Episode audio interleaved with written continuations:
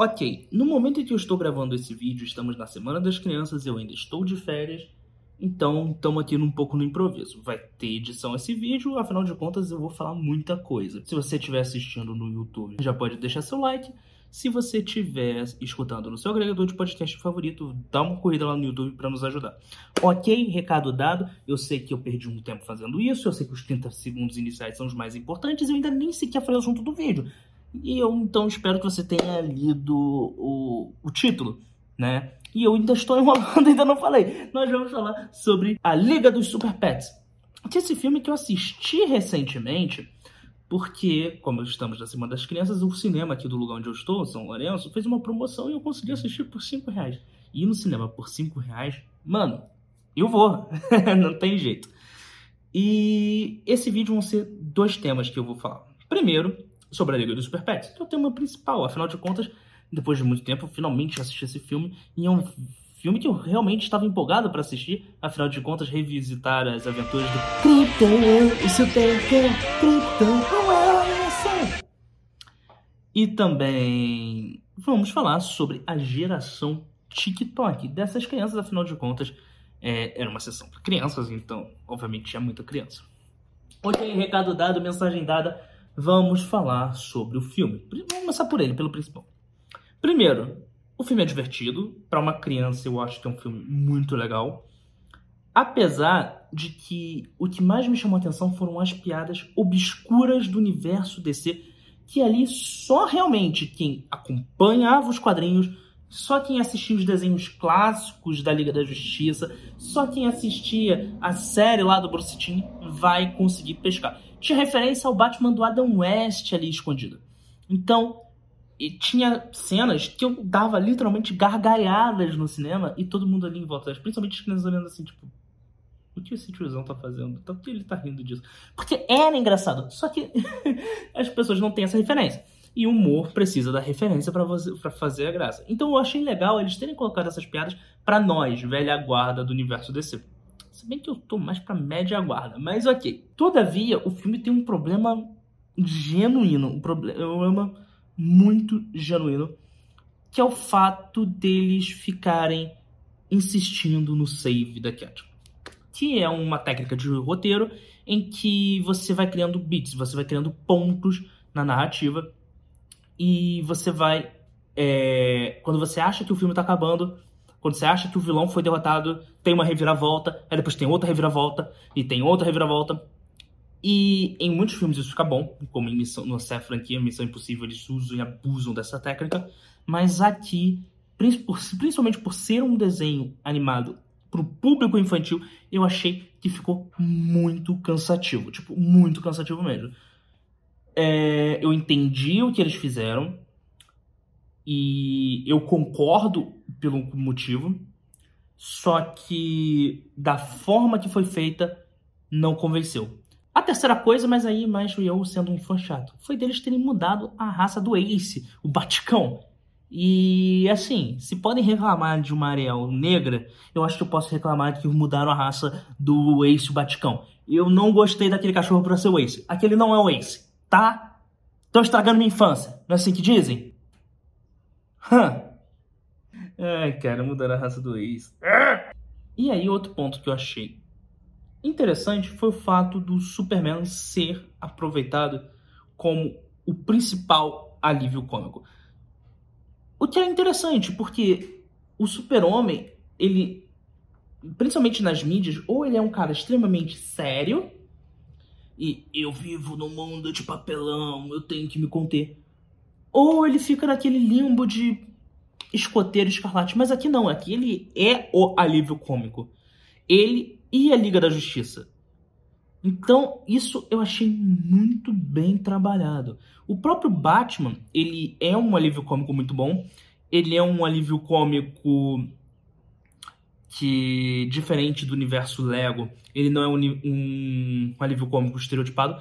Não, aqui você enxerga o Batman, enxerga o Batman como nós conhecemos, como nós gostamos dos quadrinhos, como o Batman, que nós gostamos das animações, só que de uma forma cômica.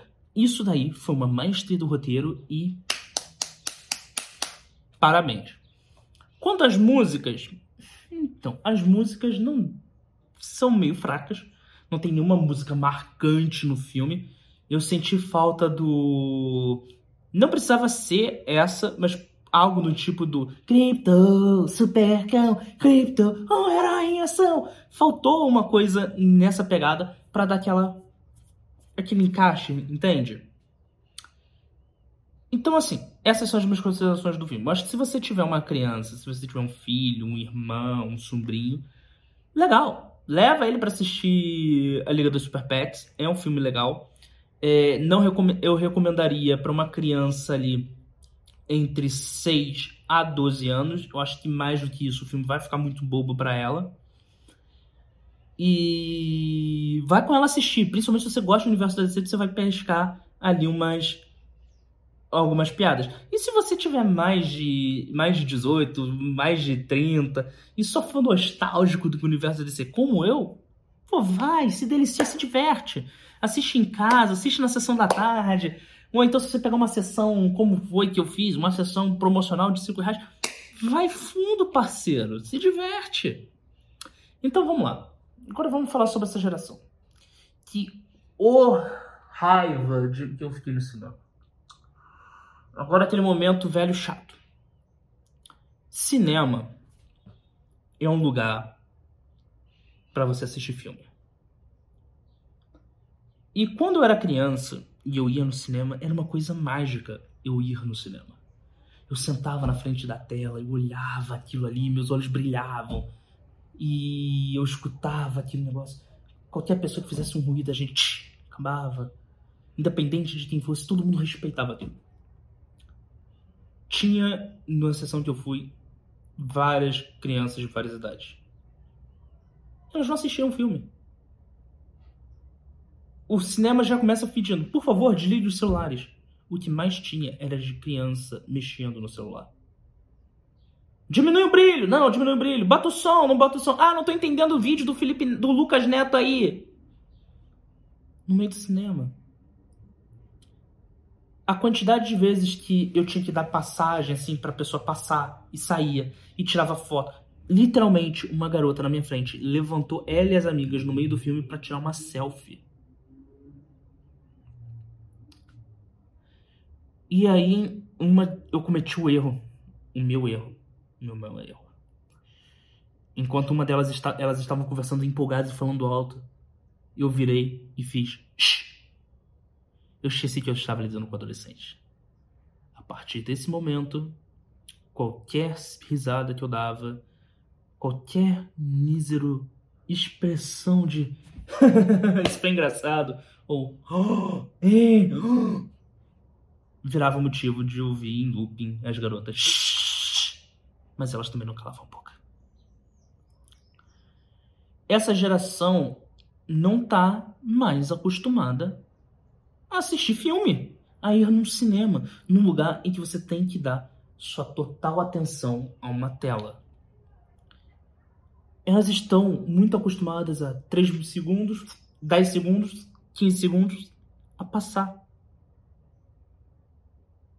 então, eu, eu, eu fiquei triste. Eu fiquei triste. Como uma coisa tão mágica como 24, 30 fotos passando em looping na sua frente perdeu sentido para uma geração. Não é mais atrativo para um jovem de 12 13 anos, assistir um filme. Será que essa pessoa vai crescer e vai continuar com esse pensamento a vida inteira? Porque se toda essa geração, quando tiver 20, 30 anos e continuar assim, os cinemas vão estar vazios e desnecessários. Talvez esse seja o início do prelúdio do fim do cinema? Será que todo filme terá de ser um grande evento cinematográfico com explosões, morte e um universo estendido gigante como o universo da Marvel para fazer sentido você ir no cinema?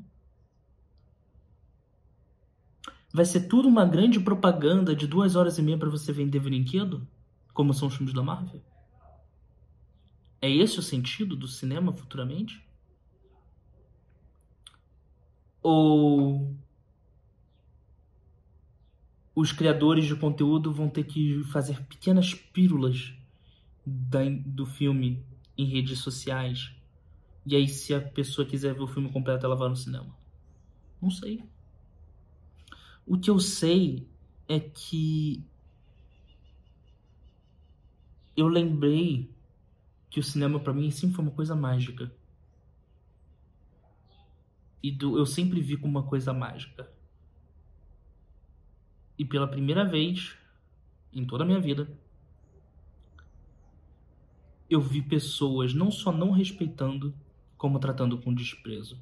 Aí você se pergunta, Hugo, mas não tinha nenhum outro adulto? Não, sim, tinha adultos na sessão que eu fui. Tinha os pais dessas crianças. Simplesmente, caguei minha filha está falando no cinema. Caguei minha filha tá levantando, brincando para tirar selfie com as amigas. Caguei minha filha tá falando alto. Sabe, eu sou pai. Você quer que eu faça o quê? Eduque? Esse trabalho da escola. Pelo menos foi assim que eu senti.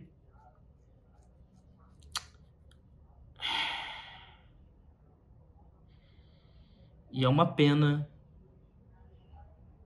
que essa geração esteja assim. E é assim, com essa reflexão e com esse desabafo, que eu termino o Nerdhead Podcast de hoje. Foi a primeira vez que eu juntei o podcast com o, minhas críticas em primeiras impressões. Espero que vocês tenham gostado. Se gostou, dê seu joinha. Se não gostou, deixe seu joinha. Se estiver escutando em qualquer agregador de podcast e puder ir lá no YouTube, dar aquela força, dar aquela moral, se inscrever no canal, você está me ajudando. Ele ficou grande demais, então não vai pro TikTok dessa vez. Mas nem tudo precisa ir pro TikTok, não é verdade? Obrigado por assistir até aqui, obrigado por ouvir até aqui. Um forte abraço e tchau.